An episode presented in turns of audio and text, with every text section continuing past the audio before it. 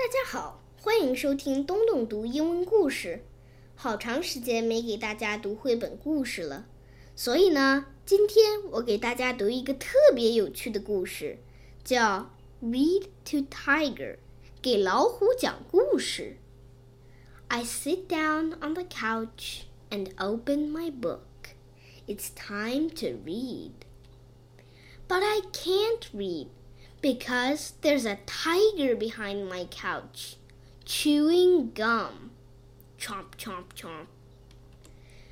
Uh uh, tiger, I shake my head. Please spit out your gum. I want to read my book, and I can't think when you chomp. Oops, the tiger says. Tiger is sorry. Tiger won't chomp. The chomping stops. I tried to read my book. But I can't read my book because I hear.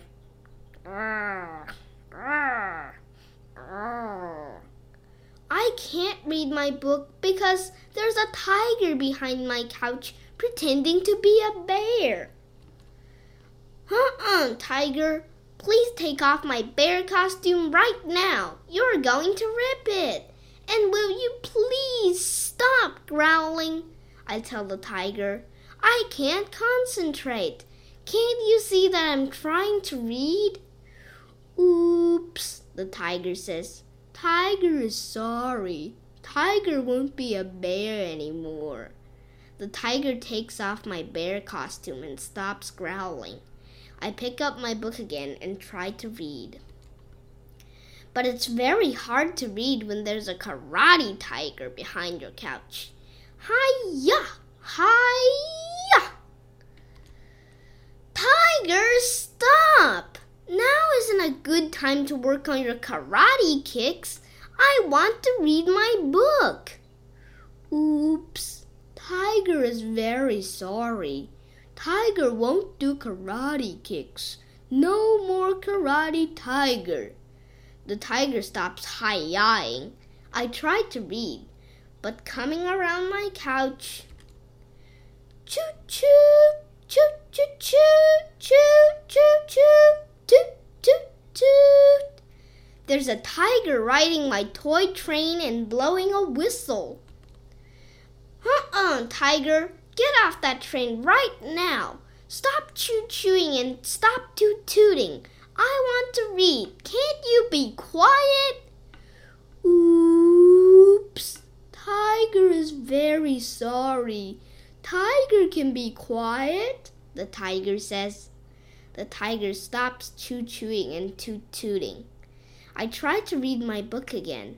Suddenly, creak, crack, creak, crack, creak, creak, crack, creak, crack, creak, crack. My couch is flying up in the air because there's a tiger under it. Tiger, put me down! What in the world are you doing under the couch? Tiger is looking for the whistle. Tiger lost it. The tiger sniffles.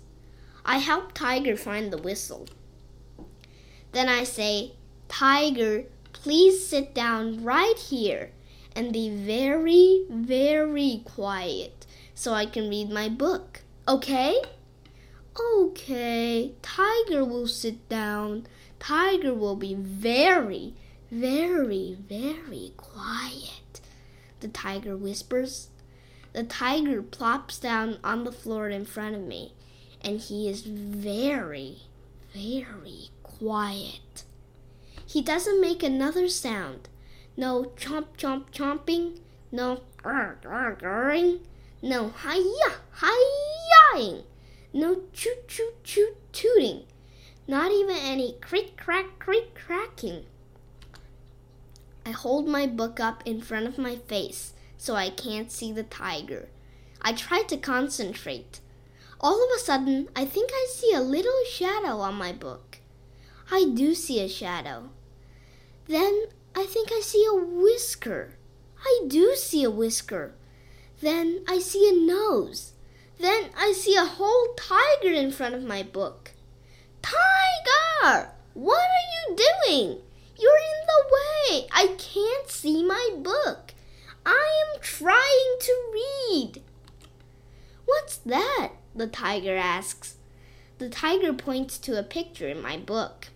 That's the tiger in the story, I tell him. A tiger? The tiger shouts. Then he jumps onto the couch. He fluffs the couch cushions and curls up beside me. And finally, I can read my book. To Tiger.